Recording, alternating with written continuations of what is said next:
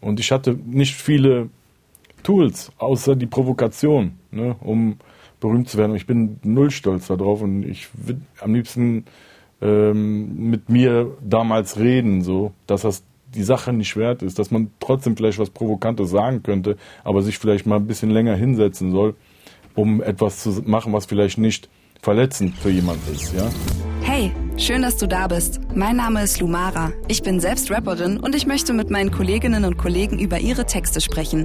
Viele meinen ja immer noch, dass es in Raptexten nur um Drogen oder nur gegen Frauen oder Homosexuelle geht. Und deswegen lasse ich mir alle zwei Wochen erklären, wie ihre Zeilen wirklich gemeint sind. Hier wird niemand in eine Schublade gesteckt und nichts auf die Goldwaage gelegt. Und wie sagt man so schön? Wenn Vorurteile sterben, dann sterben sie ewig.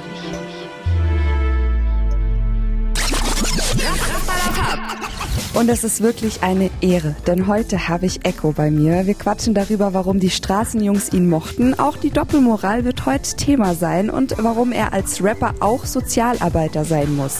Echo kann austeilen, aber auch einstecken. Er hat in mehreren Filmen mitgespielt, ist also auch Schauspieler und er ist auch als Ghostwriter unterwegs. Also er schreibt Songs für andere. Aber heute schauen wir natürlich seine eigenen Texte an. Ich freue mich. Hallöchen Echo. Hallo, ne? Na, geht's dir gut? Ja, so, so weit, so gut. Günaydin ist ja noch sehr früh heute, ne? Ja, kann man sagen. Hast du gut gelernt. Ja. Günaydin, Merhaba, Nassessen, Iyem, Sen mehr kann ich nicht. Aber das, damit kommst du schon ziemlich weit. Ja, Smalltalk. Genau. Schön, bist du ein Frühaufsteher? Ja, eigentlich schon. Seitdem ich äh, einen Sohn habe, noch mehr. Ne? Aber ich war eigentlich schon immer relativ früh wach, ja. Du bist Türke, richtig? Ja, eigentlich natürlich Deutscher, auch auf dem Pass Deutscher, auch hier geboren, ja, aber ich würde dann sagen mit türkischen Wurzeln. Ja, weil in einem deiner Songs sagst du ja, du bist der Quotentürke. Ja, genau das meine ich ja. Auf dem Album Exodus 2013. Wir hören mal rein. Der Quotentürke, ihr Bitches. Manche schaffen durch die große Türe ins Business. Zum Beispiel mache ich schon seit die Spitze mit Rap wieder. Doch die Leute denken, was will dieser Türke jetzt schon wieder? Denn egal wie viel Talent, auch in mir ruht. Ich werde hauptsächlich gebucht, wenn man einen Ausländer sucht. Klopf, klopf, wer ist da? Der Quotentürke, ihr Bitches. Manche schaffen es durch die große Türe ins Business. Zum Beispiel mache ich schon seit ich 14 bin Rap-Leader. Doch die Leute denken, was will dieser Türke jetzt schon wieder? Denn egal wie viel Talent auch in mir ruht, ich werde hauptsächlich gebucht. Wenn man einen Ausländer sucht. So sieht's aus. Wieso Ja. spielst du so krass in dem Song mit Vorurteilen? Ähm, es ging darum, das ist mir damals aufgefallen, eigentlich noch bevor ich so richtig woke darüber war, ist es mir einfach nur so unterbewusst anscheinend aufgefallen, dass äh, ich meistens gebucht wurde, vor allen Dingen im Fernsehen. Ich habe ja auch so eine laufende Fernsehkarriere, weil ich schon ziemlich früh so äh, kommerzielle Hits hatte und irgendwie hat sich das so ergeben, ja. Und äh, meistens wurde ich da gebucht, wenn es irgendwie um die Türkei ging. Ne? War dann halt einer, der, den man dann anruft, wenn man sagt, oh hier, wir haben ein türkisches Team oder wir haben ein türkisches Thema, den rufen wir an. Da war ich immer einer der ersten, den die angerufen haben. Ne? Das fand ich irgendwie lustig, weil ich ja meinen Rap-Auftrag damals noch mehr als heute sogar ernst genommen habe, insofern, dass ich mich als einen krassen Rapper gesehen habe, ja, der technisch das gut kann und der nicht irgendwie aus Zufall berühmt wurde, sondern weil ich gut rappen konnte, so, ja, und das war mir immer total wichtig und deswegen fand ich das lustig und ähm, beziehungsweise irritierend würde ich sagen. Ich fand es nicht sofort lustig, ich fand es so ein bisschen irritierend, so, hm, okay, cool, dass ich jetzt ins Fernsehen vorkomme, aber äh, bin ich jetzt in erster Linie Türke für euch, so weißt du? Und äh, weil ich definiere mich eigentlich als Rapper und danach eher wahrscheinlich als Kölner und irgendwann kommt dann Türke, so weißt du, aber nicht als allererstes so, wenn ich morgens aufwache. Und äh, ja, deswegen habe ich diesen Song geschrieben, weil ich habe ähm, immer schon meine Themen auch mit einer gewissen Ironie behandelt, auch wenn sie ernst waren. Ne? Ich kann auch deep und ernst rappen, aber Ironie war immer so eine Waffe von mir im positiven Sinne. Ja. Ne? Ja. Habe ich mir schon gedacht, ja. Ist ja auch gerade so ein Battle-Rapper, Bat- in der Battle-Rap-Szene so, dass dann Leute irgendwie, keine Ahnung, mein, mein Freund ist ja auch Asiate, ist auch in der Battle-Rap-Szene unterwegs. Der heißt sogar so, ne? Der heißt auch der Asiate, genau. Und der sagt halt auch immer, ja, ich habe einen kleinen Schwanz und ja, und 16 zu 9 und so, ne, um halt dieses, ähm, ja, um das vorwegzunehmen, dass die anderen Leute ihn nicht dissen können. Ja, das ist so wie wenn mal irgendwo in einem Raum, so einen kleinen, so wie hier, mal irgendwie eine komische Stimmung ist, da kann man ja einen Witz machen, um das so aufzulockern. Ne? So funktioniert einfach das menschliche Gehirn oder das Behavior so irgendwie. Ne?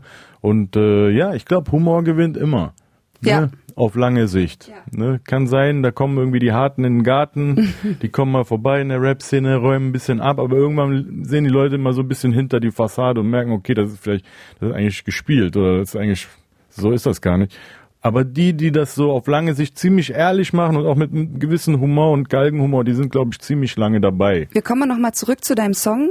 Ich würd, ich, mich würde interessieren, wie das andere Türken sehen, so Homies von dir oder so, wenn du so einen Song droppst. Äh, Sagen die dann irgendwie, ja Bruder, mach mal nicht so oder ähm, wie, wie sehen die das?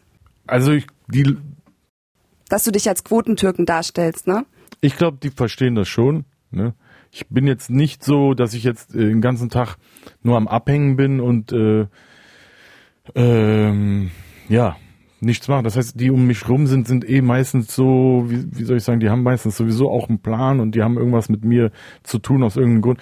Also ich will dir damit sagen, ich komme wahrscheinlich nicht in Kontakt mit jemandem, der diese Message nicht versteht, so, ähm, muss ich dir sagen. Ne? Und äh, bis jetzt war, habe ich mich über viele Songs über die all die Jahre bestimmt mal mit hier und da mit jemandem gestritten, aber Quotentürke war eigentlich nie dabei. Den Okay. mochten eigentlich immer alle.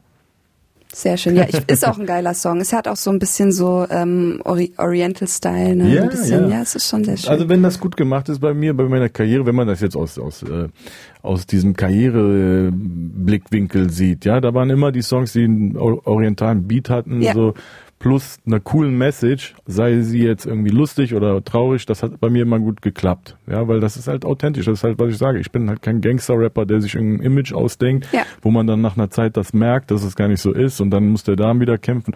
Nee, bei mir war das eigentlich immer so ziemlich nah, also ich bin auch durch Phasen gegangen natürlich, aber ähm, war ziemlich nah an dem dran, wer ich bin so. Ne? Und ist bis heute so. sehr schön. Fein. Du kannst aber auch austeilen. Ja, ich mache mir in letzter Zeit immer wieder Gedanken über Sachen, die ich gerappt habe. Ich will es überhaupt nicht äh, entschuldigen oder, oder, oder rechtfertigen, ja, weil normalerweise äh, muss man sich nicht rechtfertigen. Ich glaube, die, die Leute, die mich kennen, die wissen, wer ich bin und wie ich bin.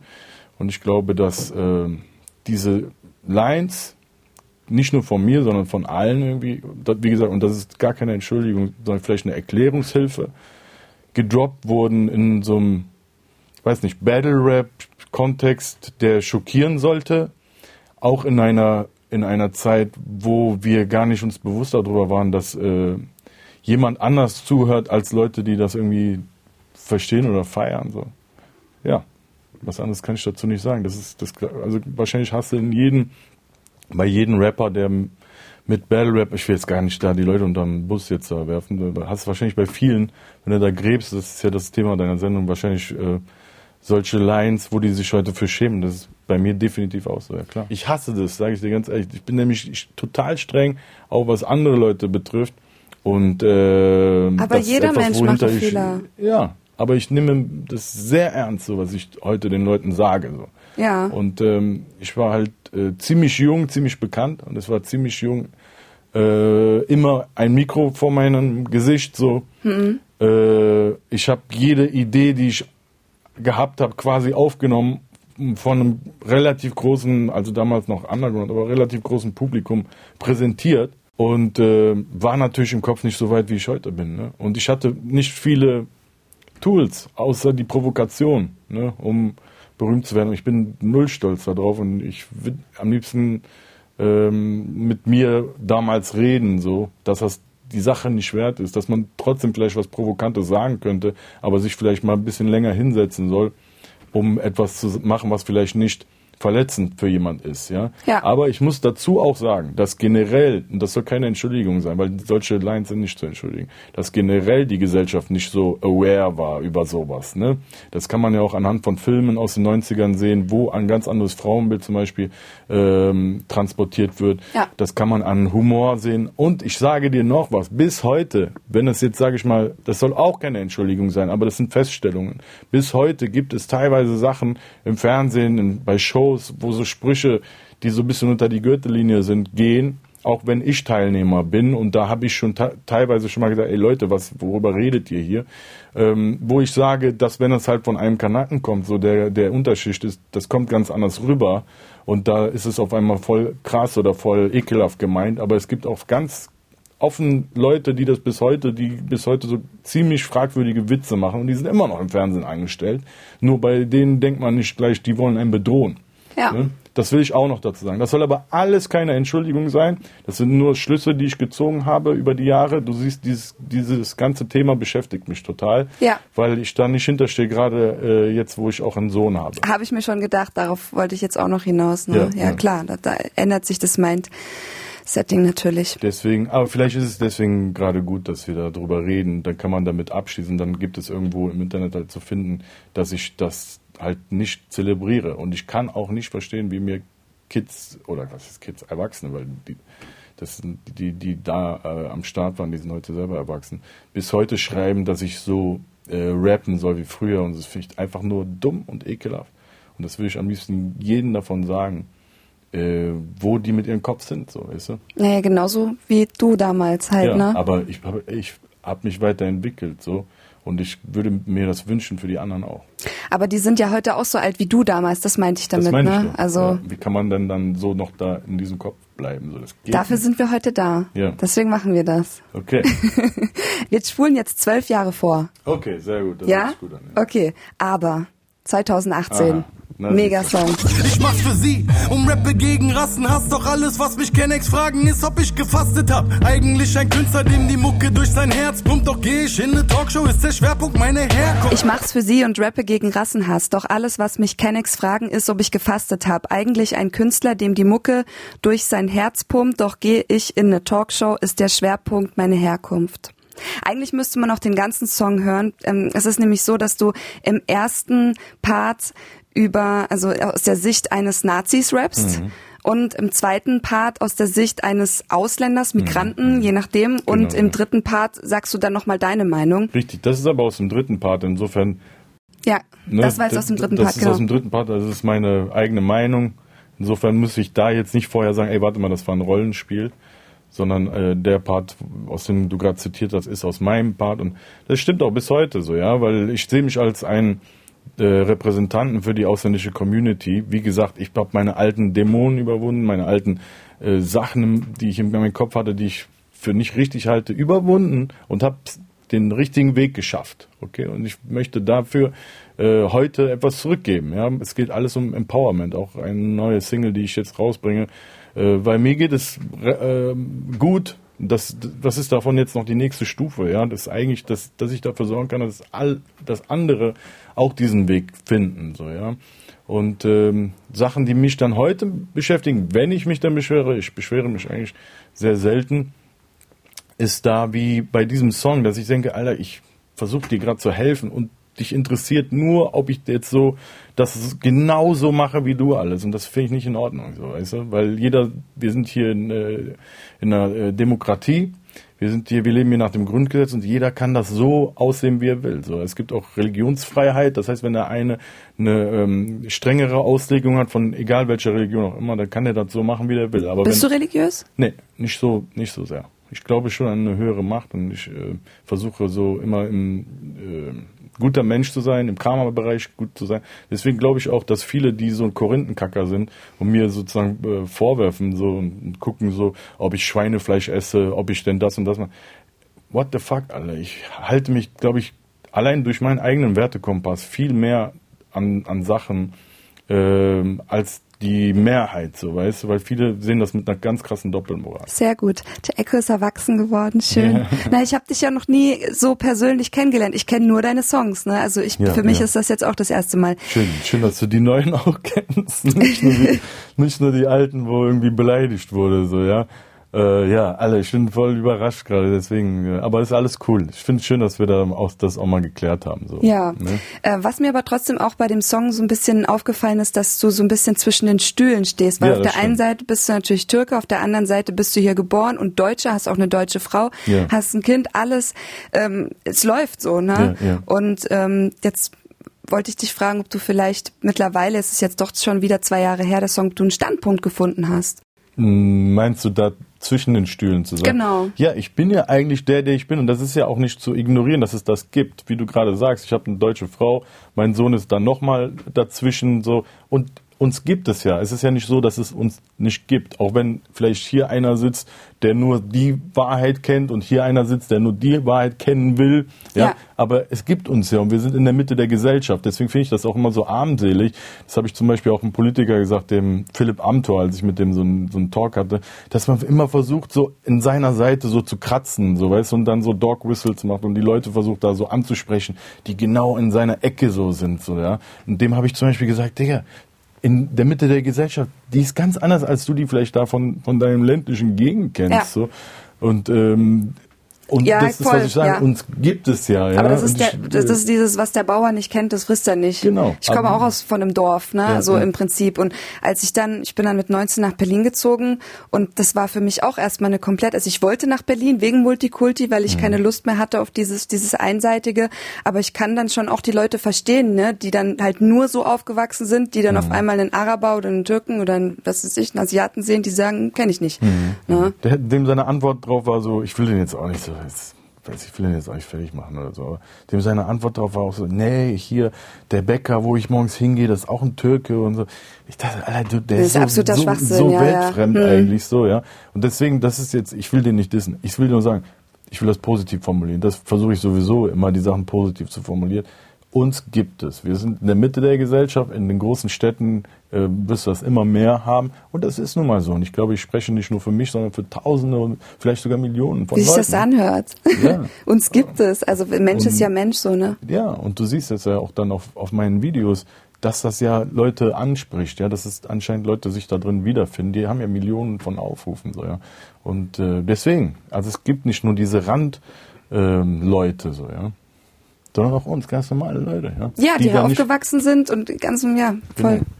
voll schön. Lieber Echo, wir kommen jetzt äh, wieder zu einem Song, wo du dich auch für deine Landsleute einsetzt. Okay. Ähm, übrigens mein Lieblingssong von dir. Kann mich noch erinnern, 2009, gerade frisch nach Berlin gezogen, habe ich äh, ständig gepumpt. Du übersetzt türkische Wörter auf Deutsch. Kannst Ah, du, ja. weißt du schon? Ja. Eco ja. Straßendeutsch, Straßen- äh, Türkenslang, äh, ja, genau. genau. Aus dem Album Ekrem 2011 war auch ein Halt die Fresse Video. Ja, ja, ja. Unsere Eltern waren Gastarbeiter, jetzt machen wir den Job hier als Hastarbeiter. Für Deutsche sind wir Türken, für Türken sind wir Deutsche. Deshalb sage ich euch, was die Wörter so bedeuten. Wir werden oft als Asoziale betitelt,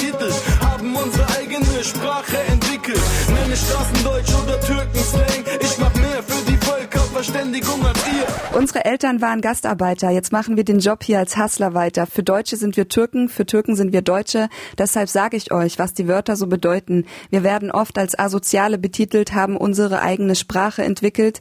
Nenn es Straßendeutsch oder Türkenslang. Ich mache mehr für die Völkerverständigung als ihr. Mhm. Ja. Da ist natürlich die Frage, was machst du für die Völkerverständigung? Ich glaube, dass ich, also vielleicht nicht unbedingt nur mit dem Song, so, weil es auch so ein bisschen ein härterer Song. Aber ich glaube, dass ich für die Völkerverständigung total viel gemacht habe. Ich will mich jetzt nicht selber loben, aber ich glaube, dass da viel passiert ist. Wahrscheinlich mehr als äh, andere oder vielleicht als einige, einige der Politiker. Ich glaube, das geht eher darum, dass, aber es geht nicht um mich persönlich, sondern dass Musik so eine krasse Kraft hat. So, ja? Ja. Musik ist halt total verbindend und kann direkt irgendwie, so wie wir das äh, am Anfang gesagt haben, mit diesen mit diesem mal einen Witz machen und auf einmal ist die Stimmung lockerer, ja. Gegen Musik kannst du dich nicht so richtig wehren. Ja? Das heißt, auch wenn mich einer so, wenn mich einer doof findet, so, aber das Lied ist gut, so, weißt du, das, so, das kann man, man kann sich nicht dagegen wehren, ja? Ja. weil es ein Beat hat, weil es ein Rap hat und was cool ist, witzig ist, funky, was auch immer. Und insofern ist Musik natürlich Teil der Völkerverständigung. In dem Text habe ich einfach so ein bisschen den Straßenslang übersetzt. Und wenn du das jetzt beobachtest im Gesamt-Rap-Kontext, ist das bis heute ja so, dass sich der ja da durchzieht, wie so durch den Kakao, so ähm, ne, wie so ein roter Faden. Und es wird immer mehr. Ja, also heute äh, sind ja in ganz mainstreamigen Sachen keine Ahnung, Leute wie Bowser oder so, die, die benutzen ja schon einen gewissen Slang, der, der von, von Ausländern kommt, ne, was ich auch cool finde. Ja. Ja. Aber ähm, da siehst du, das ist bis zum Radio angekommen sozusagen. Und äh, das fing irgendwann im Hardcore Underground Rap an, dem ich auch entspringe. Also ja, erzähl mal aus der Zeit. aus welcher? Aus der von Türkenslang? Ja, aus der, nee, so, weil du gerade sagst Untergrund. Ja, ich war krass Untergrund. Ich sag ja, ich bin nicht stolz auf jeden Text, ganz und gar nicht, aber es war ja auch so, dass wir eine verschworene Gemeinschaft waren, die für eine, die für ein Publikum gespielt haben, die diesen Kontext verstanden haben. Ja, mhm.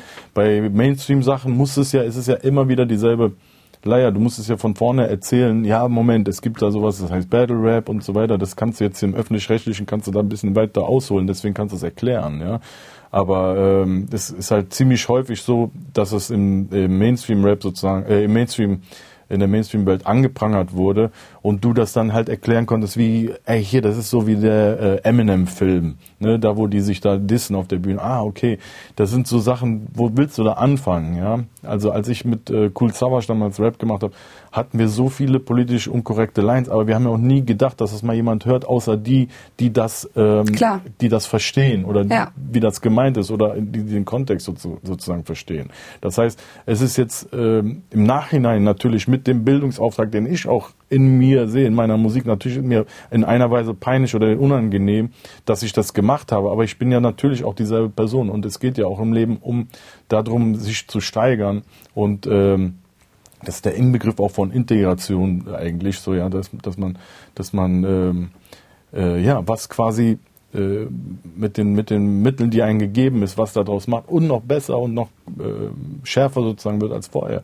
Und ähm, das finde ich, dass ich dass ich das hoffentlich gemacht habe und insofern äh, ja, insofern ist das halt ein Teil von mir, diese, dieser Battle Rap Teil, aber ich glaube, das ist ein kleiner Teil von mir. Schöner, trotzdem. Ja, das ist ganz okay, weil der macht, äh, der hat mir die Tools gegeben oder der hat mir die Werkzeuge gegeben, auch äh, mit denen ich heute immer noch arbeite, wenn ich Texte schreibe, äh, um die jetzt heute für was Gutes benutzen zu können. Zum Beispiel für deinen Song Köln Kalk Ehrenmord. Ganz genau. 2011 aus deinem Album Ekrem. Wir hören mal rein.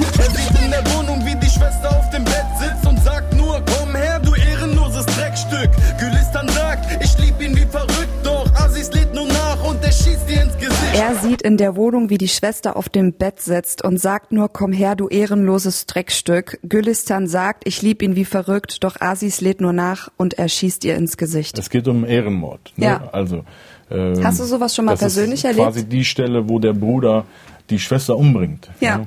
Und das ist, danke, dass du diesen Song genommen hast, weil das ist der, der Song, wo ich eigentlich anfing, ähm, gutes Zeug zu droppen, ja, mit dem man was anfangen kann. Und du siehst, es ist trotzdem auf eine Weise provokant, aber anders, so gesellschaftlich gesehen. Vor allem ehrlich. Ich habe ja. noch, also ich kenne keinen, der sich trauen würde, über sowas zu rappen. Also ja. ich habe auch ganz oft schon überlegt, aber ich als Deutscher halt, ne, ist halt nicht so, ist halt nicht so einfach. Aber ich habe auch schon ganz oft mit dem Gedanken gespielt über sowas, weil das mhm. immer noch so aktuell ist auch, mhm. ne. Das Wir ist echt hatten, krass. Äh, damals ganz, ganz krasse Anfeindungen, ja. Das, das hat so viele Wellen geschlagen damals. Äh, da war, ich kann mich noch erinnern, diese, diese YouTube Comment-Box, ne, die ist gerollt und gerollt. Ich kann ja so viel zu diesem Song erzählen, mal abgesehen davon, dass es wie ein Comeback für mich war als Erwachsener. Und wie gesagt, wo ich so in gewisser Weise der Groschen gefallen war, was ich mit meiner Stimme alles machen kann. Halt nicht nur destruktiv zu sein, nicht nur zu provozieren, so, sondern auch etwas ähm, zu bewirken. Ja, das war der Anfang von meinem von meinem Empowerment und von meinem äh, Development sozusagen als Artist und auch als Mensch. Ja, deswegen bedeutet mir der Song sehr viel.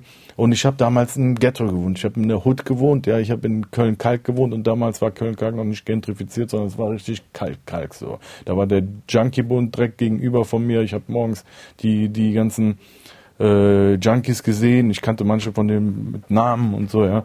Also es war echt eine krasse, krasse Zeit. Und du musst dir vorstellen, das war dann für mich wie so ein Comeback, äh, als Erwachsener wieder Fuß zu fassen. Ich bin dann gelaufen und habe im Bildkasten, ja, da gibt's ja diese Kästen, wo du die äh, Zeitungen rausziehen kannst, stand dann so irgendwie Ehrenmord-Song, Schock, die Nation oder so.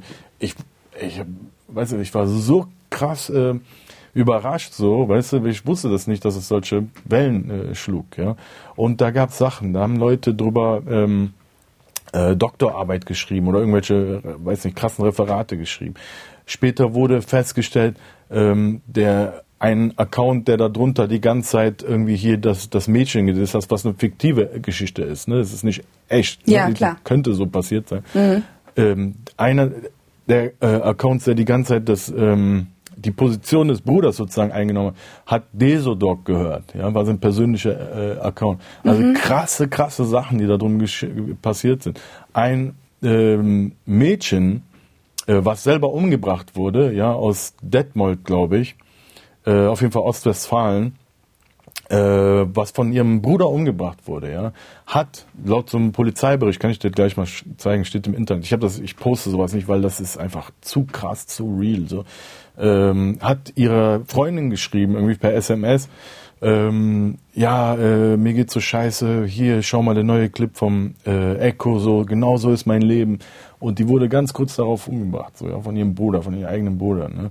Also das ist, du siehst, das war anscheinend krass authentisch, so weißt du, das hat ganz krass. Das war richtig authentisch, ja. Das hat ganz krasse Emotionen ausgelöst bei, bei manchen ja. Leuten. Und ich habe dann irgendwann aufgehört, darüber Promo zu machen. Weil du musst dir vorstellen, ich war ja trotzdem einfach ein Rapper, der versucht hat, irgendwie voranzukommen, ja, ja. der irgendwie broke war und der irgendwie Erfolg haben wollte. Und ähm, konnte aber dieses Ausmaß gar nicht, gar nicht äh, einfangen. So. Und insofern hatte ich ein paar Interviews dazu gegeben, auch für TAF und so, weil das halt ganz krasse Wellen schlug. Aber irgendwann habe ich mich dann mit meinem damaligen Manager darüber unterhalten und gesagt, pass auf, äh, lass uns da bitte nichts mehr zu machen. Ich hatte selber Angst, weil wir hatten auch Drohbriefe und, und E-Mails und so bekommen und äh, ja, deswegen habe ich, also ich gebe dir jetzt so randomly, was ich da alles für Aber was, was, was, was schreiben die denn dann?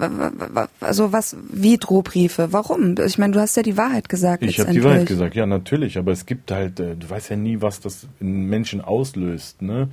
Und ähm, ja, es gab sicherlich Leute, die sich da vielleicht auf eine Weise ertappt gefühlt haben, die dann äh, mich dann als Figur genommen haben, irgendwie, die, die, die schle schlecht machen will, vielleicht, ich weiß es nicht du siehst ja da und auch, auch bei dem Song Ghetto, die sind, das sind einfach Street-Geschichten, so, ja, und die hatten einen, einen sozialen Unterton. Ich sage ja, das, das, das war der Anfang. Ich wusste das da noch nicht zu beschreiben, aber es kam aus mir raus. Das heißt, das war der Anfang von dem, dass, dass mir, dass ich wollte, dass die Musik etwas aussagt. Die Frage ist aber, warum? Also hast du es schon mal persönlich erlebt? Hast du es bei Kumpels erlebt? Oder irgendwie musst du ja, also der Song ist ja auch, der hat drei fette Parts gefüllt. Da muss ja auch irgendwas in dir hochgekocht sein, dass du diesen Song schreibst. Also ich habe mich auf jeden Fall nicht hingesetzt und gesagt, ich mache jetzt etwas über Ehrenmord oder sonst was. Das kam so ein bisschen aus mir raus. Ich weiß noch, ich habe in der Zeit viel, also jetzt kommen wir ein bisschen in, in so, so, technische Umsetzung. Ich habe in der Zeit viel äh, Notorious B.I.G. gehört und ich weiß noch, ich wollte so eine Hood-Geschichte erzählen, ne? Weil ich fand das immer cool, wenn Biggie so, das, man war so, als wäre man dabei, so, weißt du, der hat das immer so detailliert erzählt, hm. mit Namen und was da so passiert und so, und das war voll cool, so, du dachtest, du bist dabei. Kannst du vielleicht nochmal ganz kurz erklären, wer Biggie war? Äh, ja, der Notorious B.I.G., Big, aka Biggie Smalls, ist aus, äh, aus äh, Bed-Stuy, Brooklyn, äh, Amerika, New York und es ist wahrscheinlich der, äh, einer der größten Rapper aller Zeiten. Er ist leider äh, ziemlich früh halt gestorben und war halt für so einen signifikanten Style berühmt. Ähm, ja, auch sehr unterhaltende Lyrics zu haben. Eigentlich so ein bisschen das Ähnliche, ja. Der hat auch sehr viele Lyrics, die heute vielleicht in dem Kontext nicht mehr klar gehen. Aber damals war einfach eine andere Zeit. Aber ähm, der war halt auch, äh, irgendwie hatte der so einen sozialen Ton, sozial, so eine soziale Sache in seinen Lyrics, hat man auch rausgehört, ja. Und daraufhin hast du dann den Song geschrieben? Ich habe den Song geschrieben. Ich weiß noch, ich wollte so eine Hood-Geschichte erzählen, wie Biggie immer erzählt, das weiß ich noch. Eine ziemlich reale. Ja, das, das kam dabei raus. Ich kann dir auch sagen, ich habe das in einem durchgeschrieben, das weiß ich noch. Also ich fing bei, erst, bei der ersten Zeile an bis zur letzten durchgeschrieben. Ist ja auch eine Geschichte. Ja, wie lange hast du gebraucht? Nicht sonderlich lang. Manchmal kommt das ganz, ganz schnell. Zack, zack. Das ging relativ. Zwei, drei Stunden, vier, genau. fünf Stunden, ja. Zwei, drei Stunden würde ich sagen. Cool. Den Beat hatten wir schon. Und als wir es aufgenommen haben, haben wir uns so angeguckt, hey, irgendwas ist, ist das ist krass irgendwie gerade so, ne? Was ich bei dir auch wirklich richtig cool finde, wie gesagt, ich schreibe ja auch selber Songs, leider nicht so erfolgreich wie du, aber äh, trotzdem macht's Ach, mega was. viel Spaß, so und ich kann mich da gut reinversetzen und ähm, ich finde das toll, dass du nicht so auf, also Du hast trotzdem geile ähm, Reime und auch Doppelreime, aber ich finde, du legst eher Wert dadurch, dass es aus dem Herzen kommt. Und das hört man. Und es ist aber trotzdem fett. Ne? Und das alles so, das ist schon Talent. Cool, Dankeschön. Muss das man, super lieb muss man haben. Nee, das ist so. Ich glaube, dass der Trick manchmal ist, dass die Sachen einfach klingen. Ja, glaub, genau, ist, einfach, ist, genau, die Einfachheit. Äh, das ist, glaube ich, manchmal der Trick da dran. Hat man auch bei Crow gemerkt damals. Ja. Ne? Das, was man so alles mit Einfachheit erreichen kann. Easy. Wir checken mal noch deinen Song German Dream aus deinem Album German Dream 2014. Da war ich immer noch ein bisschen wild, aber ich war schon ein bisschen geläutert. Also da wirst du jetzt keine politisch mega unkorrekte Message da drin hören, aber du wirst schon so ein paar wilde Sprüche, die ich wahrscheinlich auch nicht mehr eins zu eins machen würde, aber mal hören. Es geht um deine Mama. Bester Deutschrapper aller Zeiten, warum ich eine habe? Seit 13 Jahren hatte ich keine Schreibblockade. Man hat mich gedisst, das macht mir nix. Sogar meine Mama weiß, ich bin abgewichst. Bester Deutschrapper aller Zeiten. Warum ich Scheine habe? Seit 13 Jahren hatte ich keine Schreibblockade. Mal habe ich gedisst, das macht mir nichts. Sogar meine Mama weiß, ich bin abgewichst. Ja. Wie abgewichst bist du denn? Ich glaube, ich bin gar nicht so abgewichst. Hab ich mir schon gedacht. ich glaube, ich bin gar nicht so abgewichst. Aber ich wollte bei dem Song ein Statement setzen und ich wollte, dass alle hören, dass ich, dass ich noch da bin. Das weiß ich noch. Ja. Dass du ein krasser Motherfucker bist. Genau. Das, so, man rappt ja immer so gegen seine Hater, was Ja, auch klar, voll- natürlich. der Quatsch eigentlich jetzt heute ist, aus der heutigen Sicht. Aber ich wollte es mal allen zeigen, dass ihr habt mich nicht wegbekommen. So, ja. Und so war der Song gemeint, das weiß ich. Ich hatte da gerade meinen Kinofilm, es war so, die, die, eine Stufe bin ich, hatte ich zumindest das Gefühl, dass ich eine Stufe weiter kam, so, weißt du, und da wollte ich das so den, den alten Rap-Kollegen zeigen, ja, siehst du, ich bin noch da, Motherfucker, so mäßig, ja. ja. So ist es. Cool. Kennt deine Mama auch deine Songs? Ja, natürlich, natürlich. Es ist mir immer sehr unangenehm. Ich höre sowieso super ungern meine Musik. Ich muss sagen, ich bin nicht so ein Typ, der das aufnimmt und sich dann da voll abfeiert. Ich hasse es, mit anderen Leuten meine Musik zu hören. Ich hasse es, wenn ich irgendwo bin, wenn ich irgendwo reinkomme in ein Lokal oder so und da macht jemand extra mein Lied an oder so. Mir ist das immer so ultra peinlich. Also ich weiß nicht warum, aber Musik ist für mich eher so, um das Ventil. Raus, um- Ventil, um das rauszulassen, so, aber gar nicht so, ich will gar nicht so den Input davon haben, so, weißt du. Aber ich weiß nicht, vielleicht ist das so eine Marotte von mir. So. Nee, ich, ich kenne das. Ich, ich, ich kann das gut nachvollziehen. Okay. So, ähm, was ist denn dein Lieblingssong von dir selber? Du sagst gerade, du hörst dich nicht sehr gern selber, aber es gibt doch bestimmt einen Song, wo du so richtig krass stolz bist. Vielleicht packen wir den noch in unsere Spotify-Playlist mit rein. Ich mag welche, die gar nicht so bekannt sind. Mhm. Natürlich auch, ich mag auch den, zum Beispiel den bekanntesten, ich bin jung, brauche das Geld. Mhm. Haben wir uns jetzt noch gerade im Vorfeld noch drüber unterhalten. Klassiker. Ein Klassiker, sowas gefällt mir natürlich, ne? Das ist ja heute für mich schon fast so, als wäre das eine fremde Person, weil ich da so jung da drauf war.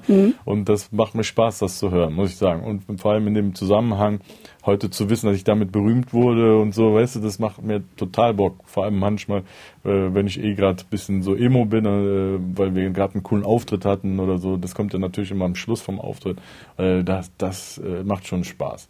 Und dann gibt's so, ähm, so Insider-Sachen eher, so mit irgendwelchen Amerikanern, wo ich da gerappt habe, was vielleicht in Deutschland gar nicht so viel interessiert.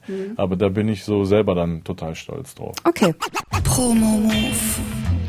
Na, gefällt dir, was du hörst? Dann sei kein Frosch und abonnier den Podcast. Du weißt, Reichweite und so. Und jetzt viel Spaß beim Weiterhören. Was du vielleicht nicht weißt, wir haben auch in diesem Podcast ähm, Rapalapap übrigens, Hallöchen, gerade mit Echo Fresh. Hi, was geht, was geht? Ähm, wir haben auch ein bisschen Rap-Schule, das habe ich auch mit Savage gemacht, weil viele Leute wissen gar nicht, was ist denn jetzt Battle oder Skills oder Flow. Ich musste das ganz oft immer Leuten erklären. Ähm, und gerade für solche Menschen möchte ich ja diese, diesen Podcast hier machen, den Rap ein bisschen näher bringen, weil Rap mir so unfassbar viel bedeutet. Und ich wollte, weil du eben auch einen sehr krassen Diss-Track damals geschrieben hast äh, gegen Savage, äh, wollte ich mal, auch das Wort Dissen ganz oft in deinen Songs verwendest, ähm, dass du mir das Wort Dissen mal erklärst. Dissen, ja, kommt von Disrespect, ne? Und ähm, Oder ja, kommt es nicht auch von Diskriminierung? nee, Oder diskriminieren? das kommt aus Amerika und kommt vom Disrespect. Ah krass, was Neues gelernt wieder. Ja, da, da hast du halt deinen Gegenüber sozusagen gedisst, ja, wenn du Battle Rap gemacht hast. Und auch Cool Savage und auch ich komme halt aus dem Battle Rap. Wobei ich sagen muss, mein Song war ein bisschen mehr so wie so ein, äh, wie so ein, weiß nicht, so, so ein Anliegen an, Eine an Geschichte. einen Freund, ne? Ja, oder hey, ja, hier, mhm. wie kannst du das machen? Eher so, ne? Also das war jetzt nicht, nicht so dieser Battle Rap Gedanke, insofern, dass ich ihn jetzt so lyrisch da auseinandernehmen wollte oder was auch immer. Das war eher seiner so, ist auch, aber auch völlig in Ordnung, ne? Im Nachhinein gesehen.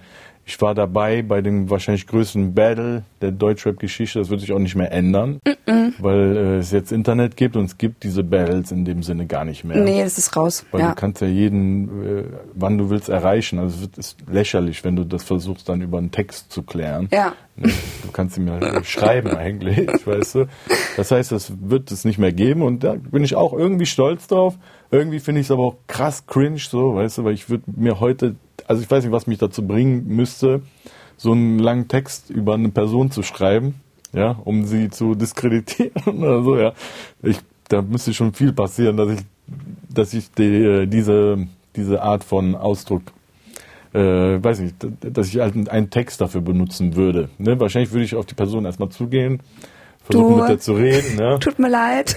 und äh, versuchen das zu klären. Ja. ja. Und wenn ich den nicht kenne, würde ich versuchen, die Nummer aus, ausfindig zu machen. Ja. Äh, ich weiß nicht, was, wie gesagt, was mich dazu bringen müsste, dass ich sage, okay, ich nehme jetzt ein Blatt Papier und schreibe jetzt über den irgendwie Zeilen. Ne? Es ist jetzt aus der heutigen Sicht natürlich ein bisschen komisch. Aber es war trotzdem eine geile Zeit. Das es muss man sagen. Also egal, ja, auch mit wem ich mit wem ich darüber rede, es war einfach äh, es war damals schon cool, als diese ganzen Distracks um die Ecke kamen, auch von Bushido dann und Flair und irgendwie, da war das sehr, sehr amüsant. Aber man hat natürlich auch nicht den Hintergrund gesehen, was dann wirklich passiert ist. Ne? Also manche dabei. hatten ja richtig Stress dann auch, ne, deswegen. Ja, und haben Drohbriefe das und alles war der bekommen. Ursprung auch von dieser ganzen, dass hier so Mafia im Deutschrap äh, irgendwie etabliert ist und so. Mhm. Ich war mittendrin, ja egal welche Distracks, entweder die gingen über mich oder ich habe sie irgendwie performt oder ich habe sie geschrieben oder was auch immer, ja. Die bedeutsamsten Distracks in Deutschland. Ich weiß nicht warum. Anscheinend habe ich das angezogen. Ich glaube, ich war einfach ziemlich jung, ziemlich erfolgreich und das war einfach zu schnell für manche. Und du musst dir vorstellen, das war auch nicht so, dass es so einen großen Kuchen gab wie heute und alle, allen geht es irgendwie gut und jeder hat seine Plattform. Nein, es war ja so, dass quasi Viva oder Bravo oder was auch immer, also dass solche Tools entschieden haben, wer darf denn ein großes Publikum erreichen.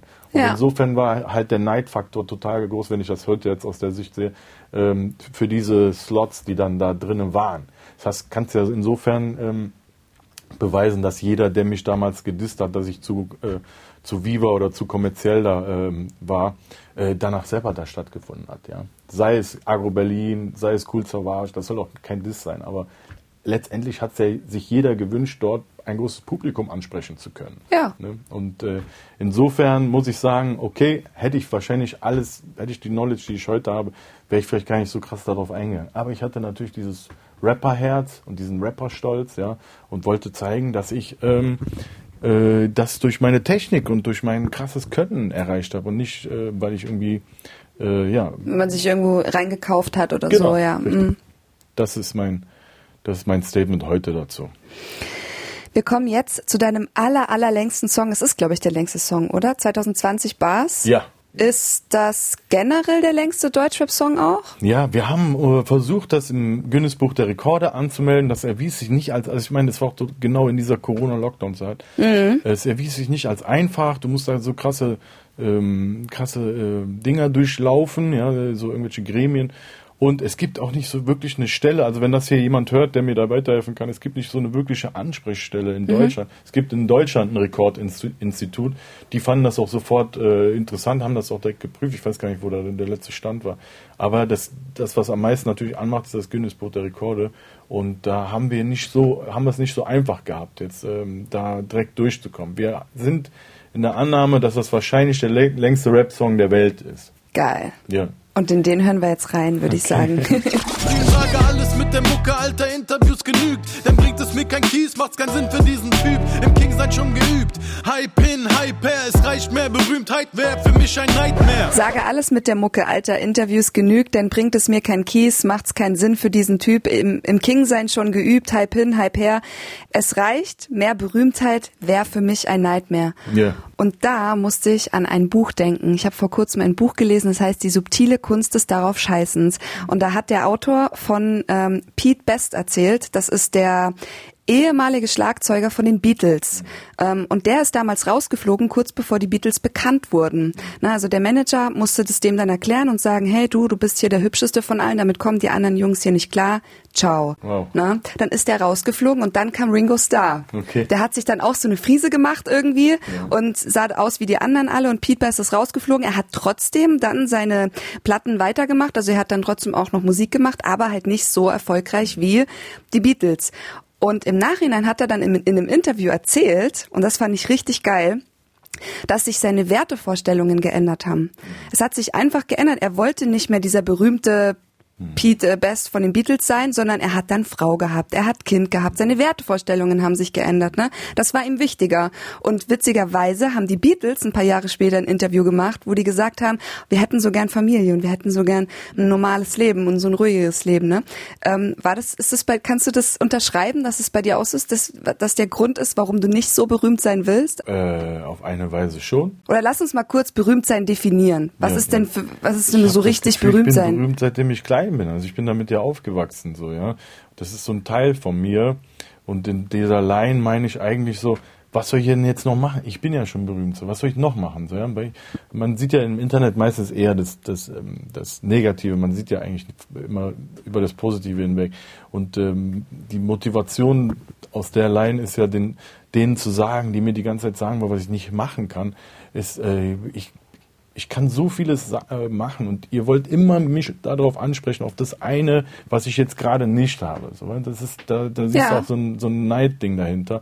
Weil wie lange soll ich, wie lange soll ich der Top relevanteste Kenhack für alle sein und bla.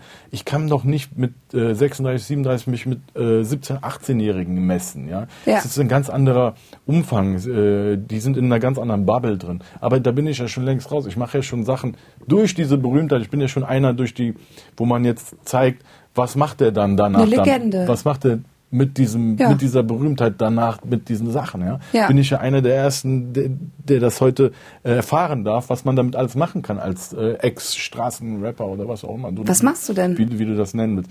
Ich versuche das in positive Bahn zu lenken. Ich versuche ein Geschäftsmann zu sein. Ich versuche Entertainment zu liefern, weil mein Entertainment-Talent geht auch darüber hinaus, äh, nur 16er zu schreiben. Weißt du? Vor allen Dingen habe ich mein ganzes Leben lang diese 16er geschrieben. Und irgendwann ist es auch gut. Ne? Und irgendwann ist es auch für mich spannender, zum Beispiel ähm, äh, zu Schauspielern. Ja? Da äh, meine Kreativität ganz anders irgendwie zu äußern. So. Oder ähm, in der Werbung, wo, wo ich auch meine, wo ich auch meine Berühmtheit sozusagen nutze, um auf etwas äh, hinzuweisen, ja, wo ich auch das Ganze aus dem Bigger Picture sehe. Manche sagen mir zum Beispiel, warum machst du Werbung für, äh, für das und das Produkt? Das Ding ist so, ich denke mir, äh, mein Opa kam, kam mir hin, ja, zwei Generationen vor mir, so irgendwie mit gar nichts, der konnte nicht mal die Sprache so. Mhm. Ich versuche das immer so als größeres Bild zu sehen. So. Und der, der Enkel kann schon mit der deutschen Sprache etwas machen, etwas erreichen und ist auf irgendwelchen äh, Plakaten drauf und weist hier schon die Gesellschaft auf etwas hin, was gut für die sein könnte. Also es ist eigentlich crazy so, ja. Das heißt ja nichts anderes als mein Opa war schon so, so eine coole Socke so, ja. Und was, das wusste nur keiner, ne? Und ähm, deswegen sehe ich das aus einem, aus einem größeren Bild so, wie vielleicht einer, der jetzt gerade guckt und dem jetzt gerade auffällt, ja warte mal, ich habe doch von dem immer so krasse, harte Parts gehört. Das ist ja genau der Grund, weswegen ich sage, ich komme da jetzt mal full circle auf unser Interview so. Ähm, wer jetzt immer noch von mir will, dass ich so destruktive Sachen release, der soll bitte nicht meine Sachen hören. So, ich, ich bettel nicht nach nach äh, Anerkennung. Wie gesagt, wie ich, wie die Line, die hier, die du gerade zitiert, ich bin schon berühmt. Ja. Ich gucke jetzt, was ich daraus mache.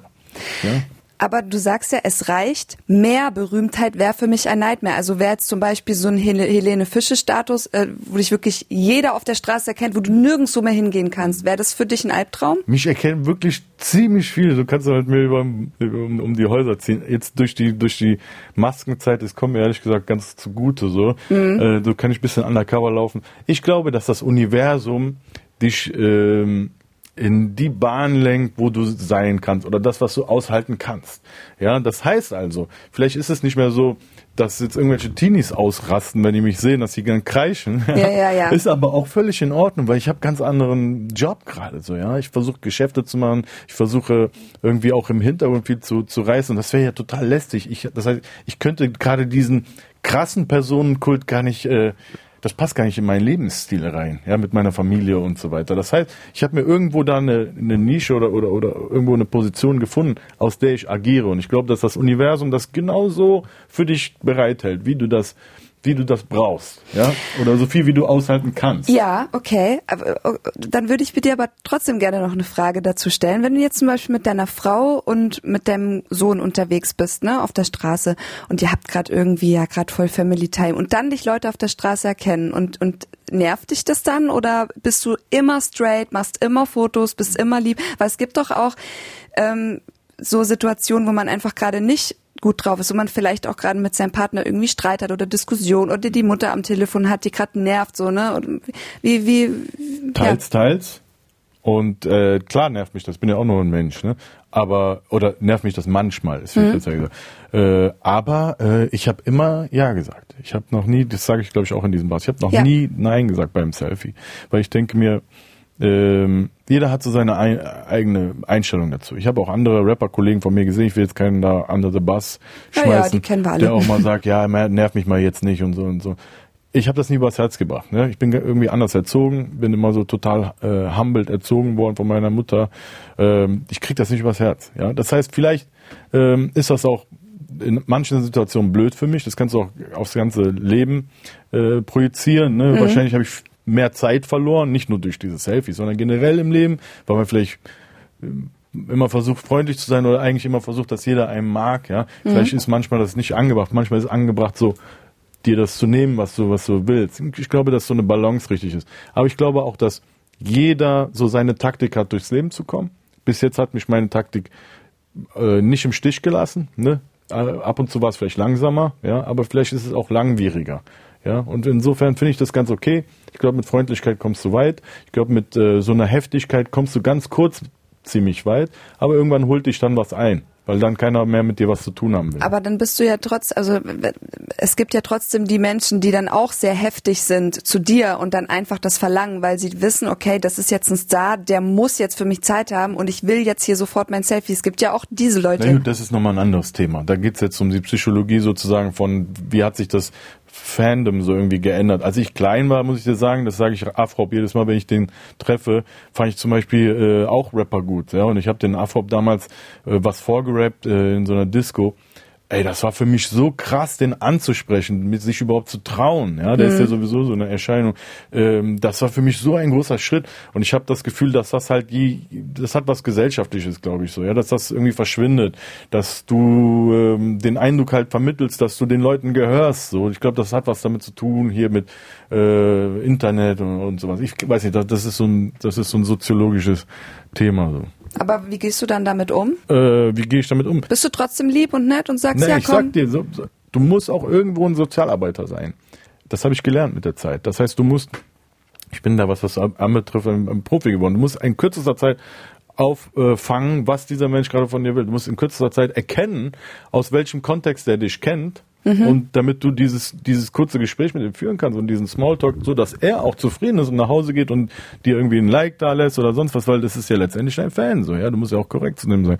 Und insofern musst du aber auch das Gespräch anführen, weil du musst das Gespräch anführen und du musst es dann auch irgendwann beenden, sozusagen, ja. Und das jetzt nur mal aus der, aus dem Nähkästchen irgendwie hier, um da aus dem Nähkästchen zu plaudern, wie man da so mit diesen, äh, Selfie-Anfragen umgeht. Ich versuche einfach immer einen guten, freundlichen Eindruck bei den Leuten zu, zu hinterlassen. Meistens tut mir das leid, weil wie gesagt, das ist ja so, der muss sich ja quasi ein Herz fassen, dich dann ja. ansprechen und deswegen versuche ich mit dem immer, äh, mit, mit denen irgendwie korrekt umzugehen. Finde ich gut. Wir kommen jetzt zu einem Feature. Okay. Was auch irgendwie wie ein Kinofilm war. Mhm. Kannst du dich erinnern? Weißt schon, um was es geht? War, war alles wie ein Kinofilm, ja.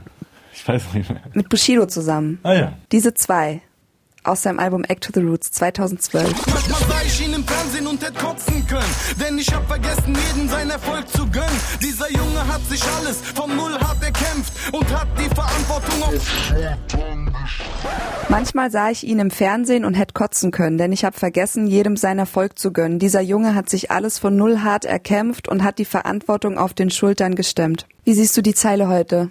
Ja, der kommt ja auch von unten. Also insofern kann man die, die Zeile genauso stehen lassen. Ich glaube, dass dieser Song eigentlich ein ziemlich intimer Song war von uns beiden, ja. der auch ziemlich nah an dem war, was wir so gefühlt haben. Der war auch ein bisschen bisschen Hollywood, bisschen inszeniert, muss man ja, natürlich ja. sagen. Ja, ganzen Stunts und so. Das, das gehört cool. ja dazu, auch bei auch im, im Text ja. selber. Ne?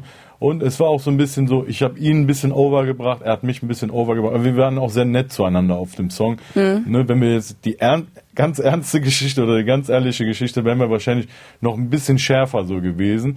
Weil auch wenn wir immer, immer wieder mal äh, Partner waren, waren wir doch irgendwie äh, zueinander streng äh, und mochten nicht immer, was der andere macht. Aber wir waren auch eigentlich ziemlich gut befreundet, äh, vor allen Dingen, wenn keiner dabei war. Das, daran kann ich mich noch erinnern, ja. Vor allen Dingen, wenn keiner dabei war, wenn wir also nicht jetzt mhm. in dem Sinne die äh, Rapper waren, so, sondern einfach nur irgendwie die Jungs, da haben wir uns immer am besten verstanden. Mhm. Ne?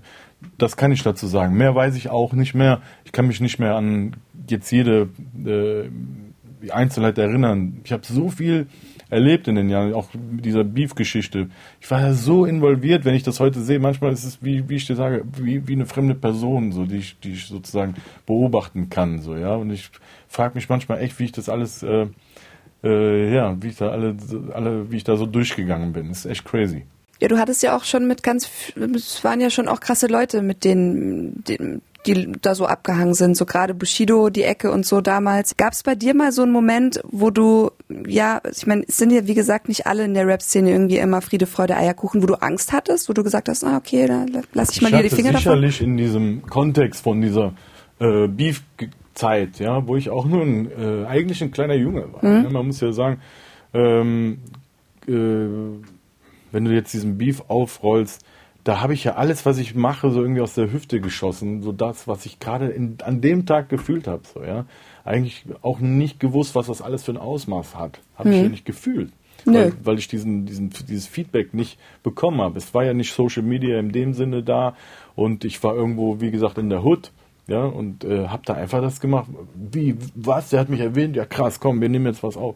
Weißt du, also so, so war das. Ungefähr. Man wusste nicht, was daraus entsteht dann genau, letztendlich. Genau. Hm. Das ist ja das Gleiche mit den Lyrics heute. Ich hab, hätte nie gedacht, dass mir so ein Publikum irgendwann mal äh, zuhört oder dass du mich jetzt irgendwie 20 Jahre später auf so Zeilen von, von mir sozusagen ansprechen kannst im, im Radio. Hätte ich auch niemals damals äh, denken können. Hätte auch nie gedacht, dass, also als ich elf war, habe ich ja die ersten Songs von dir gehört, dass ich dann mal 20 Jahre so. später mit dir rede. und, und ist auch ich, ziemlich krass. Ich konnte das Ausmaß, das hm. will ich dir damit, damit, sagen, nicht einschätzen, nicht, nicht mal im geringsten. Ja? Und äh, insofern, äh, klar, gab es bestimmt Momente, wo ich Angst hatte, wo das auch mal ernst wurde, wo da so auch mal echte Kerle so irgendwie vor mir standen. Aber ich bin immer hingegangen. Das weiß ich. Ich bin immer hingegangen und ich weiß auch, dass so Straßenjungs mich eigentlich immer mochten. Die haben mich nie als eine Konkurrenz gesehen. Die haben mich auch nie als ein, eine Bedrohung auch nicht gesehen. Ich war eigentlich immer ziemlich dünn und, und, und äh, sah irgendwie nicht äh, irgendwie, äh, wie soll ich sagen, einschüchternd aus oder, oder habe das auch nicht ausgestrahlt, weil ich es auch nicht bin. Ja. Du bist auch sehr reflektiert. Ich glaube, das warst du aber schon Immer, also zumindest dann auch privat zu den Leuten, kann ich mir vorstellen. Ja. So, das, das hat man oder hat man nicht. Ich habe immer das ehrlich mhm. gesagt. Und ich ja. glaube, ich habe das denen da auch dann ehrlich gesagt. Mhm. Was ich vielleicht falsch gemacht habe, was ich aber auch richtig gemacht habe und wo ich äh, dazu stehe. Ich glaube, das habe ich auch immer in Hip-Hop-Interviews auch immer so äh, gehandhabt. Und insofern, glaube ich, mochten mich die Leute. Ich bin auf jeden Fall immer irgendwie da durchgekommen. Auch wenn ich irgendwann mal vielleicht Angst hatte oder sonst was, gab es bestimmt die Situation. Ich war in so vielen Situationen. Ähm, aber irgendwie habe ich mich da rausgeschlängelt. Ne? Und deswegen sage ich, ich glaube, dass man nett ist, ist vielleicht ein bisschen äh, slower dann alles, ne? aber ich, vielleicht ist es langfristiger. Die Macht der Freundlichkeit. Vielleicht. Ja. Ek Mek Parase. Yeah. Aus dem Album Abi 2020. Jawohl. Äh, nicht Abi, Abi. I'm so sorry.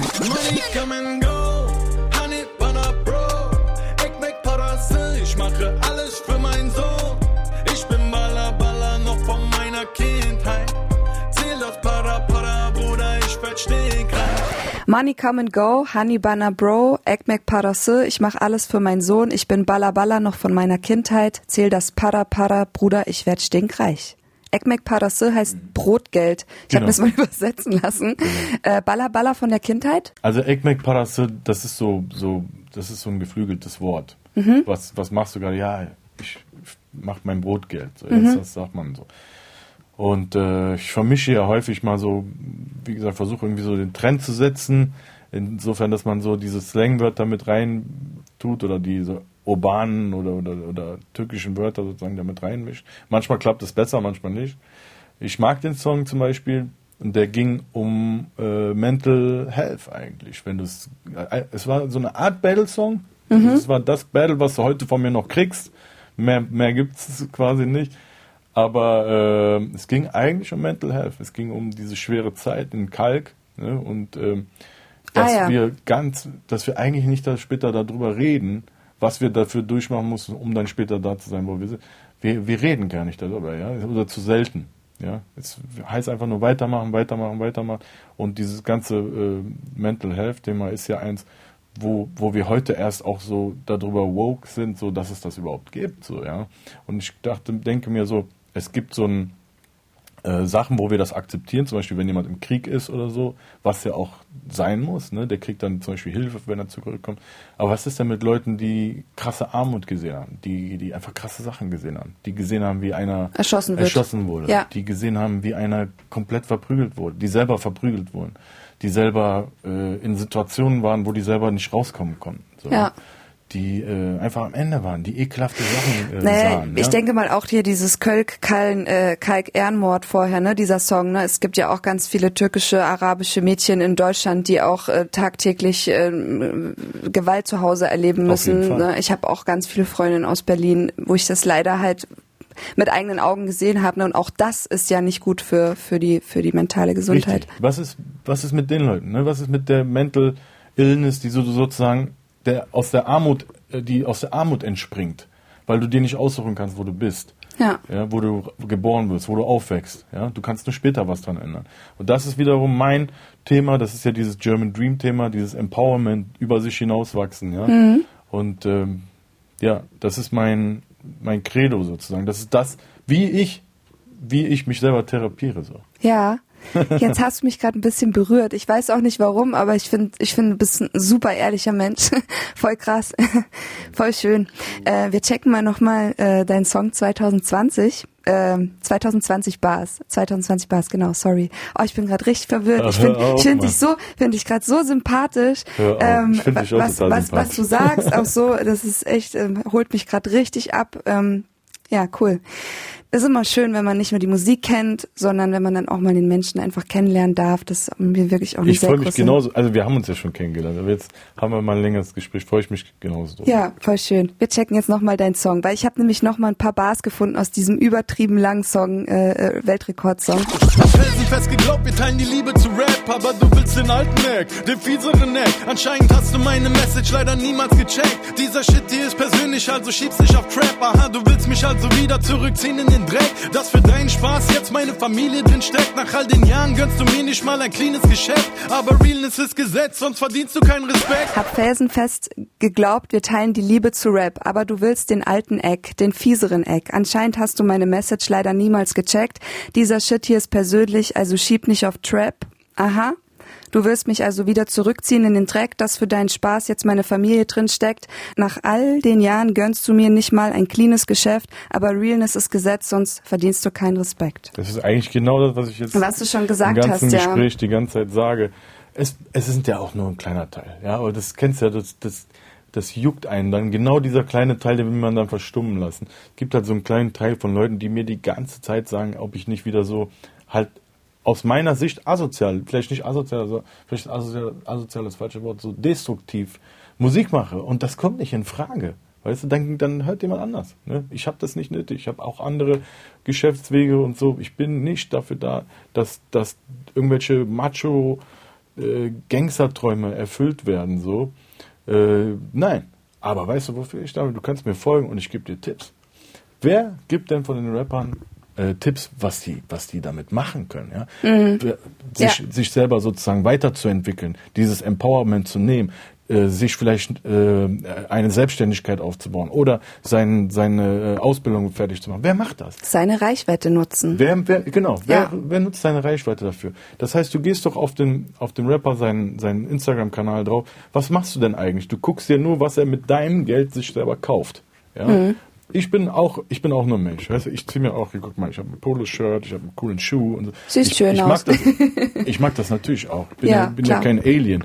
Aber ich versuche wenigstens nicht einen Traum zu verkaufen, ein Entertainment, was es gar nicht gibt. Hm. Irgend so, ja, ich bin hier gerade voll der krasse Gangster, ich habe da vorne gerade ein Kilo Koks so. Was es gar nicht gibt. Ja, so, sondern ich verkaufe die Realität. Ich gebe dem das Game, womit ich das geschafft habe, so ja. Das, Ja. Dafür, dafür würden andere Geld nehmen, so. Ich mache das umsonst mit meiner neuen Musik, mit meinen Messages, die ich auf Social Media verbreite, so. Und das ist nicht so polarisierend, wie wenn ich jetzt alle dissen würde oder ficken würde oder wie man das auch äh, nennt. Verstehe ich auch. Aber ich will das doch gar nicht. Das, da kommen wir jetzt zurück zu dem. Ich will das nicht. Ich weiß auch, ich hätte damit mehr Klicks. Ich will das nicht. Ich brauche das nicht. Weißt du, ich mache mein Geld. Ich möchte, dass, dass es den anderen aber auch gut geht. Weißt du? Ja. Eine feine Maus, der Echo. Schön. Äh, Sido, mit dem hast du auch schon ein paar Songs gemacht. Wir checken Ghetto Reloaded aus seinem Album Deutscher Traum 2014. Egal was ich erreiche, ich bleibe wie ich bin. Mann, ich kam in diese Branche als ein kleines Kind. Seit 13 langen Jahren bin ich jetzt schon angesagt. Doch rede lieber mit der Klofrau als mit anderen Stars. Egal was ich erreiche, ich bleib wie ich bin, Mann. Ich kam in diese Branche als ein kleines Kind. Seit 13 langen Jahren bin ich jetzt schon angesagt. Doch rede lieber mit der Klofrau als mit anderen Stars. Auch eine sehr, sehr schöne Leine. Wie war das damals? Erinnerst du dich gerne an die Ja. Zeit so zurück, wo das damals so war? Bin, wie gesagt, schon seitdem ich klein bin, berühmt. Und es war schon immer so, dass wenn ich auf den Events war oder, oder in irgendwelchen Shows war oder so, habe ich mich immer mit dem Staff am besten verstanden. So, weil es halt ganz normale Leute waren wie ich, ja, im meisten Fall vielleicht aus Köln. Und ich habe mich mit denen immer angefreundet, so, ja, weil das, ne, weil ich mich denen eher verbunden gefühlt habe, als äh, jetzt vielleicht den anderen, den anderen Stars, die da mitgemacht haben. Ja. Du hast ja gesagt, ne, mit den anderen Stars. Hast du, kannst du irgendeine Erfahrung teilen? Du musst jetzt keinen Namen nennen, um Mhm. Gottes Willen. Aber gibt's so eine Story, wo du eine Erfahrung, wo du irgendjemanden getroffen hast, einen krassen Star, wo du gedacht hast, war krass, so will ich nicht sein oder was weiß ich? Immer wieder, immer wieder. Und mich überrascht das wirklich immer wieder. Vielleicht, vielleicht habe ich vom lieben Gott das so bekommen, weil, weil das so früh bei mir schon anfing. Das beeindruckt mich einfach nicht mehr, weißt du? Und ich sehe so häufig auch Leute, die schon ein gewisses Alter erreicht haben, die Ü- Ü30, sage ich mal, sind, die vielleicht sogar schon Kinder haben, dass sogar die sich teilweise verändern, weil gerade was, was klappt oder gerade weil da irgendwie ein bisschen Reichweite auf irgendwas von denen auf ist. Ich finde das lächerlich, ja? Weil du änderst dich ja als Mensch nicht. Ja, du Nö. bist ja der, der du bist, ne? Und ähm, das zeigt ja nur, dass er si sich selber gar nicht ähm, an sich selber gar nicht glaubt. Weil wenn er an sich selber glaub glauben würde oder das ehrlich wäre, was er da projiziert oder nach außen zeigt, dann wäre es selbstverständlich, dass er, dass er weiß, dass es viele interessiert. Natürlich, ja, ist ja auch die Message, die ist ja auch so wichtig, ja. Das heißt, wer ähm, wer sich dadurch wichtiger fühlt, weil er irgendwie äh, Leute erreicht, das ist einfach, das ist für mich einfach lächerlich. Ich muss jetzt ganz ehrlich sagen, und diese ganze Kult, so, dass sich die, die Leute das äh, heutzutage sogar kaufen, erkaufen, da äh, Reichweite zu haben, ich, es ist so lächerlich. Ja. Das macht die ganze äh, Musikindustrie kaputt, die ganze Starindustrie. Gott sei Dank habe ich diese, diese Sachen hinter mir und stehe so ein bisschen, zumindest ein bisschen außer Konkurrenz, weil ich mich schon quasi gezeigt habe. Gott sei Dank, weil wenn, wenn ich mir denken müsste, ich müsste da heute irgendwie mit durchziehen, das ist ja der Horror, wie, unter welchen Umständen man das heute machen muss. Wir haben jetzt auch noch einen Song und danach habe ich noch eine kleine Überraschung für dich. Aber das ist, sage ich immer ganz zum Schluss. Da muss aber jeder durch. Das musst, du musst es auch machen. Da gibt's kein, kein Entkommen. Live-Rap? Nein, nein, live nie. Okay. Äh, äh, du musst alles Ja, cool. ihr sagt, ja, jetzt Nein. freestyle mal ein bisschen so. Du ja. wirst es lieben. Ich glaube nicht, dass du ein Problem damit hast. Okay, okay. Äh, was ich auch immer sehr, sehr gefeiert habe an dir, ist, dass du immer sehr selbstbewusst geblieben bist. Ne? Aber das hat ja auch viel mit deiner Ehrlichkeit zu tun, denke ich mal, äh, die ich, wie schon gesagt, sehr an dir schätze. Äh, schätzen gelernt habe jetzt gerade in diesem Interview, das ist ja der Wahnsinn. Wir checken mal noch einen Song Euer Vater. Act to the Roots 2012. aber nix da. Ich inspiriere Leute, die dich inspirieren. Und du kopierst dann heute die, die mich kopieren. Hör mal, ich gebe denen väterlichen Rat. Viele wollten Rapper werden, heute leben sie vom Staat. Ich bin euer Aber nix da. Ich inspiriere Leute, die dich inspirieren. Und du kopierst dann heute die, die mich, Die, die mich kopieren, hör mal, ich geb dir einen väterlichen Rat. Viele wollten Rapper werden, heute leben sie vom Staat. Mhm. Hast du schon mal einen väterlichen Rat bekommen? Eigentlich nicht, muss ich, muss ich ganz ehrlich sagen, weil mein äh, Vater ziemlich früh irgendwie sein eigenes Ding gemacht hat. Jetzt verstehe ich mich wieder gut, aber jetzt brauche ich auch keinen Rat mehr. Mhm. Also eigentlich nicht. Und ich muss ja sagen, eigentlich war auch jedes Mal, wenn ich dachte, okay, da, jetzt habe ich wieder einen, der so äh, wie mein großer Bruder ist, das hat auch nie geklappt, so, ja. Ähm, ja, also muss ich sagen, leider nein. Aber umso mehr motiviert mich das jetzt heute für meinen Sohn da zu sein, aber auch äh, jetzt in diesem ganzen Rap-Kontext für die, für die, für meine Supporter da zu sein und da einen positiven Einfluss auf die zu haben. Du sagst ja auch, ähm, ich inspiriere Leute, die dich inspirieren. Da gehst du schon ein bisschen auf das Ghostwriting ja, eingegangen, ja, ne? Ja. Auch. Ghostwriting und ich hatte immer das Gefühl, dass äh, Leute, oder was heißt immer, ich hatte oftmals das Gefühl, dass Leute, denen ich geholfen habe, die aber von der Öffentlichkeit, von der Rap-Szene noch mehr als ähm, krass empfunden wurden als ich. So, ja, zumindest war das eine Zeit lang so. Jetzt kriege ich mhm. halt so ein bisschen meine Props so als OG so mäßig. Und es war eine Zeit lang frustrierend, ne, dass Leute, die meinen Text sozusagen lip gerappt haben, irgendwie mehr als äh, Autorität empfunden wurden. Dabei habe ich im Hintergrund ziemlich viel die Strippen gezogen. Ich war nie ein Anführer, der so, Anführertyp, der mit Angst und mit Unterdrückung gearbeitet hat. Und dadurch, dass das halt alles, alles so eine Männerdomäne ist, die reagieren halt oftmals mehr auf Angst und auf Unterdrückung. Ja, die akzeptieren meistens nur Chefs, die, die so arbeiten. Ich habe immer nur, ich habe immer mit Liebe gearbeitet. Ich war ein äh, Chef, der, äh, der, ich war ein kreativer Chef.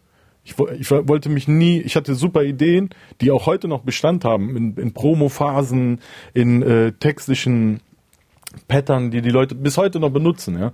Äh, ich habe das aber immer äh, so gemacht, ich wollte den anderen genauso overbringen wie mich selber. Ich hatte nie das Gefühl, dass ich über den mich äh, irgendwie so äh, über den stellen wollte. Und teilweise ist es nicht gut, weil sonst wäre ich vielleicht vorher schon, was so dieses äh, Geschäftsmännische betrifft, schon weiter gewesen. Das ist wieder dieses so, wie geht man durchs Leben? Geht man nett durchs Leben oder geht man so ein bisschen mit Ellbogen durchs Leben? Ich bin ja? auch lieber, ich bin auch eher der Freund, der sagt, okay, ich bin lieber nett und habe dafür weniger, anstatt mich irgendwie so eklig durchzuboxen und dann nicht in den Spiegel schauen ja, zu können. Ja, das ist so dieses Republican und Democrat schon fast. Ja. ja. Und ich denke mir, mh, hm, manchmal man hat sicherlich nie immer alles richtig gemacht. Aber ich denke mir oder ich rede mir ein, dass dieser Weg trotzdem der langfristigere ist. Und du siehst ja, irgendwann ja. kommt dann der Respekt dafür. Und irgendwann kannst du dann andere Sachen machen. Ja. Und vielleicht kann ich heute nicht das machen, bin ich vielleicht nicht der große Rap-Babu, der allen sagt, was die zu tun haben. Aber dafür kann ich heute so viele schöne Sachen machen. Als erster ja. erfahren, was, was, was alles geht, weil ich eben diesen Switch in meinem Leben gemacht habe und eben nicht diese, diese Texte mehr heute so habe, so, weißt du. Und ich glaube, versuche immer so ein Botschafter Botschafter zu sein für unsere ganze Rap-Kultur, aber auch für die Migrantenkultur sozusagen. Ja. Ich wollte noch mal ganz kurz auf dieses Songwriting kommen, weil ich das super äh, spannend fand. Ich weiß nicht, inwiefern du jetzt da noch drüber reden darfst, welche Songs du geschrieben hast. Aber du hast doch auch zum Beispiel, also du schreibst nicht nur Rap, du schreibst nicht nur für Rapper oder vielleicht sogar auch für Rapperinnen, sondern du schreibst auch für Leute wie Yvonne Katterfeld, hast du schon geschrieben? Ja. Für die schiebe ich die Wolken weiter. Ja, ja. Das, das kam von dir. Ich, nee, nicht für die schiebe ich. Äh, äh, du hast mein Herz gebrochen. Du hast das mein war Herz das andere gebrochen. Lied. Ja. Ich finde das ganz witzig, weil bis heute rappen, äh, singen die das so bei bei so Castings vor und so, weißt du. Das finde ich ganz ganz witzig. Ja, das habe ich geschrieben. Ich habe für Pietro geschrieben. Ich habe für ähm, äh, wie heißt der Mike Singer geschrieben. Also ich habe auch viele so Pop-Sachen geschrieben. Es fällt mir halt einfach. Ich habe gestern erst für für so ein ganz liebes Mädchen, die heißt äh, Ailo das ist auch so, ein, so eine Streaming-Künstlerin irgendwie. Ja. Da habe ich was geschrieben. Ist auch ein super Song geworden. Also ich mache weiter. Ne? Das ist etwas, was ich gut kann, wo ich mich aber krass für konzentrieren muss. Das heißt, ich muss dann meinen mein Kosmos so timen, dass ich an dem Tag wirklich dafür Zeit habe. Ja, aber das ja. wissen die wenigsten, dass du halt nicht nur der äh, Ich bin jung und brauche das Geld Rapper von damals bist, der irgendwie mit Savage sich ein Battle geliefert hat, mhm. sondern der halt auch, also du, du, hast so viele Sachen gemacht, ne? auch mit dem Schauspielern, so ist echt krass. Also ja, und das, das ist cool. Ich finde noch cooler als aus der Rap-Sicht halt so vielleicht äh, Einfluss gehabt zu haben auf einige der Jungs, wo man heute sagt, die können halt super schreiben. Ja. Ne?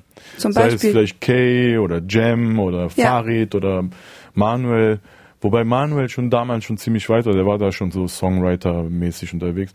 Aber vielleicht den ein bisschen ähm, Offer, äh, ein bisschen Input gegeben zu haben, wie man vielleicht einen Song schreibt oder also die waren schon alle krasse Rapper, wo die zu mir kamen, ich will mir nicht rausnehmen, ich habe die irgendwie so krass gemacht oder sonst was.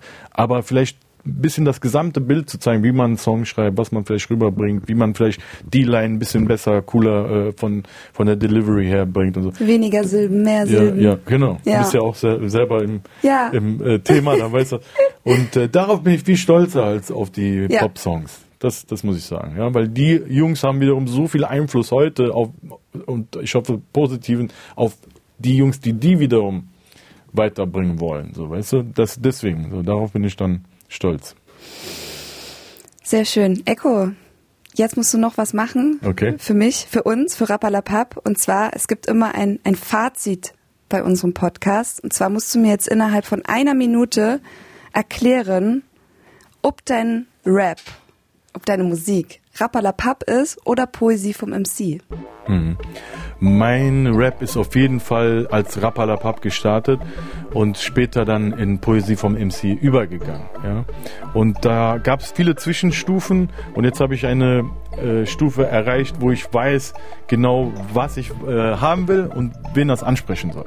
Und wenn ich in meiner ganzen Rap-Karriere, wie gesagt, Freunde, das war äh, seitdem ich 14, 15 bin, ja, wurde jede Idee, die ich jemals hatte, irgendwie aufgenommen und publiziert. So. Das heißt, wenn ich in all den Jahren irgendwen damit äh, auf die Füße getreten bin oder irgendwen verletzt hat, dann tut mir das sehr leid. Ja, ich sehe das heute als eine ganz andere Aufgabe und Verantwortung. Und ähm, ich will aber auch diesen Twist nicht vergessen, weil es wäre heute nicht, wie es ist, wenn es damals nicht gewesen wäre, wie es war. Ja, wie die, wie die Cora E äh, sagt, wie, wie, eine Oldschool-Rapperin sagt. Deswegen, also ich bin heute der, der ich bin, weil ich eben durch diese Stufen im Leben gegangen bin.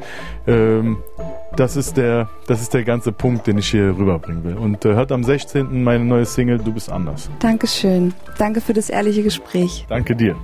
Ebenfalls.